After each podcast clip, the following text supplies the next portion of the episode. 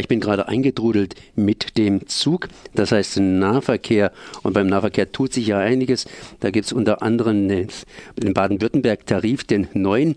Und Gretschmann will zum Thema Nahverkehr die Nahverkehrsabgabe prüfen.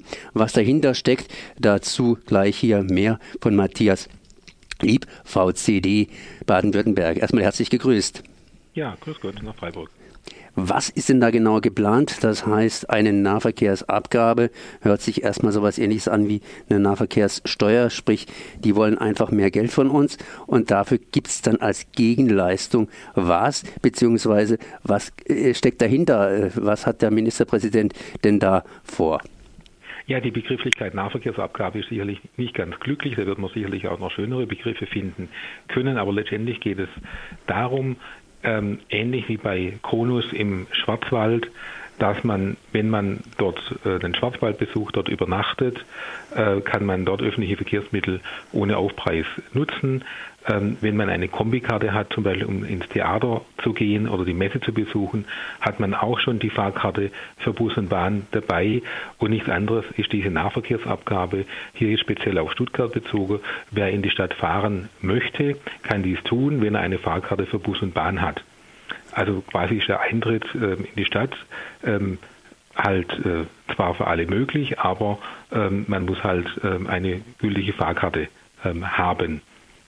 Ähm, was heißt das nochmal gültige Fahrkarte und Eintritt in die Stadt? Ich meine, äh, wenn ich eine gültige Fahrkarte habe, dann steige ich in den Bus ein und habe dann sowieso Eintritt in die Stadt. Genau, heute kann ich aber mit dem Auto auch in die Stadt fahren, ohne dass ich eine Fahrkarte für Bus und Bahn ähm, habe. Ähm, und die Idee ist jetzt eben, dass jeder, wo in die Stadt fahren möchte, ähm, halt in dem Falle dann zwanghaft diese Abgabe halt zu entrichten hat, dass er auch alternativ mit Bus und Bahn fahren könnte. Das heißt, es liegt dann in der Entscheidung des Einzelnen, ob er es trotzdem mit dem Auto fährt oder ob er, weil er es ja schon bezahlt hat, dann mit Bus und Bahn fährt. Interessant, klingt aber ausgesprochen eins kompliziert. Wenn ich heute in die Stadt reinfahre, dann muss ich ja vor allen Dingen eins, ich muss mein Fahrzeug in ein Stehzeug verwandeln. Sprich, ich brauche einen Parkplatz und für den Parkplatz zahle ich über die Parkbewirtschaftung, Parkplatzbewirtschaftung unter Umständen meistens auch schon Geld. Das heißt, irgendwie werde ich ja da auch wieder abkassiert. Das heißt, ein System und noch ein System und noch ein System und dann gibt es noch das, äh, da blickt doch keiner mehr durch.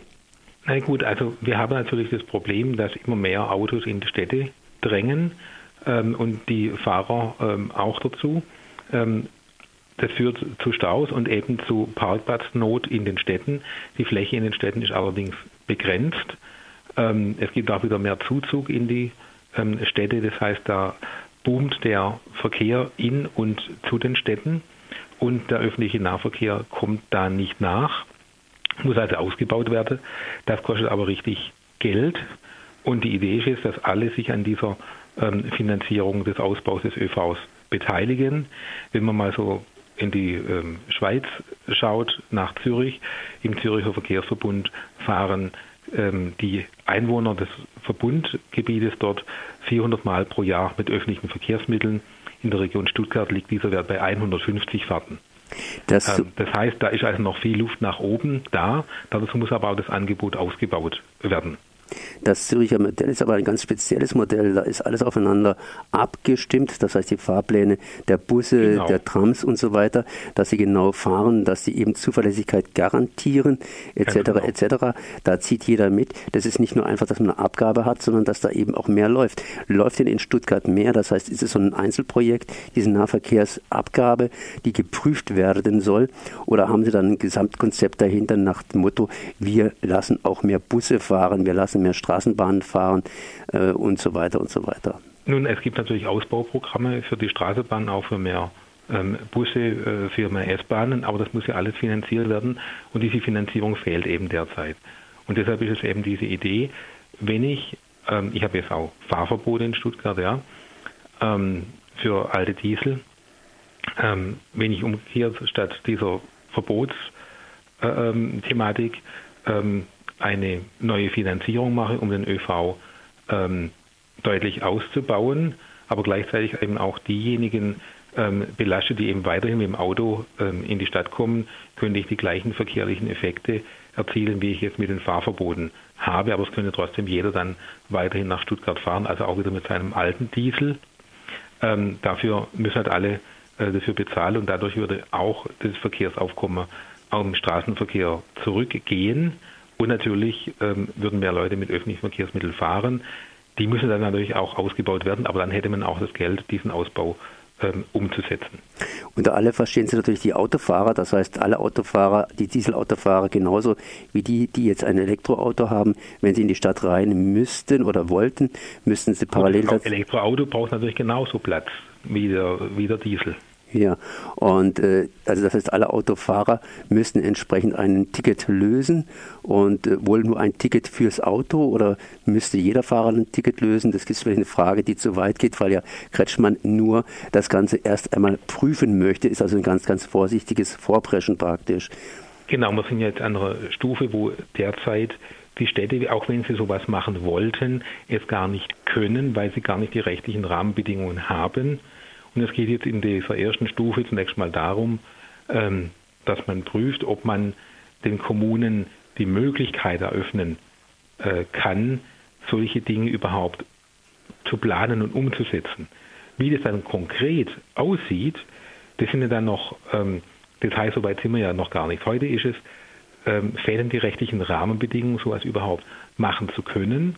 Und es gibt äh, derzeit halt in der Koalition auf Landesebene noch keine Verständigung darüber, ob man diese rechtlichen Rahmenbedingungen einführen möchte oder nicht. Und letztendlich geht es zunächst mal erst um diese erste Vorstufe, überhaupt zu ermöglichen, dass Kommunen darüber nachdenken können, wie sowas aussehen könnte. Jetzt haben Sie mir die Frage praktisch schon aus dem Mund genommen. Kretschmann ist ja schließlich nicht der Bürgermeister von Stuttgart, sondern praktisch unser Landesvater. Ähm, ja, aber das heißt ja wiederum, dass wir hier in Baden-Württemberg eine Art Zersplitterung haben, wenn Freiburg da was einführt und Lörrach und äh, ja, Emmendingen beziehungsweise sonstige Städte, dass ich praktisch in jeder Stadt irgendwo anhalten muss, um dann ein Ticket zu lösen und und und das heißt also ist Nein, es wird sicherlich so nicht laufen, dass man dann anhalten muss, ein Ticket lösen, sondern da gibt es natürlich ähm, entsprechende ähm, automatische ähm, Lösungen. Ähm, da würde natürlich dann auch äh, vernünftige, regional abgestimmte Lösungen dabei herauskommen. Heute geht es eigentlich zunächst mal darum, die Möglichkeiten zu schaffen, damit man sowas überhaupt ähm, umsetzen kann. Heute kann ich es noch gar nicht, ich darf es überhaupt nicht. Ähm, und dennoch habe ich eben diese Finanzierungsprobleme für den ÖV. Jeder will eigentlich einen besseren ÖV haben. Da herrscht eigentlich Konsens in der Politik. Allein man hat nicht die Finanzmittel derzeit, das umzusetzen. Und jetzt ist halt diese ähm, Idee, die eben bei Konus oder bei solchen Kombikartenveranstaltungen durchaus schon umgesetzt ist, eine ähm, Idee, in der man alle, die davon dann profitieren, es profitiert ja auch der Autofahrer, der dann eben weniger Stau hat, äh, mehr Parkplätze zur Verfügung hat, weil die anderen umgestiegen sind ähm, von solch einer Regelung. Eine letzte Abschlussfrage. Wie stufen Sie das Ganze ein, sozusagen aus dem Bauch heraus? Das ist natürlich nur eine, eine Abschätzung. Ist es ein Vorschlag, den man hier aufmerksam verfolgen sollte oder eher, naja, gut, das ist halt mal wieder ein Vorschlag? Also dieser Vorschlag ist ja nicht neu. Der wurde auch schon von Lothar Späth vor über 20 Jahren ähm, diskutiert, ähm, wurde damals aber leider nicht weiterverfolgt. Ähm, jetzt mit neuen Rahmenbedingungen kommt es eben wieder. Das heißt, die Idee ist schon alt. Ähm, wir haben aber jetzt schon an mehreren Stellen solche ähnlichen Modelle äh, erfolgreich laufen, sodass man jetzt eigentlich auch mal den Schritt gehen könnte, sowas mal auszuprobieren. Dann danke ich Matthias Lieb für diese Informationen. Matthias Lieb vom VCD Stuttgart Baden-Württemberg. Ich danke mal für die Informationen. Merci. Ja, vielen Dank. Wiederhören.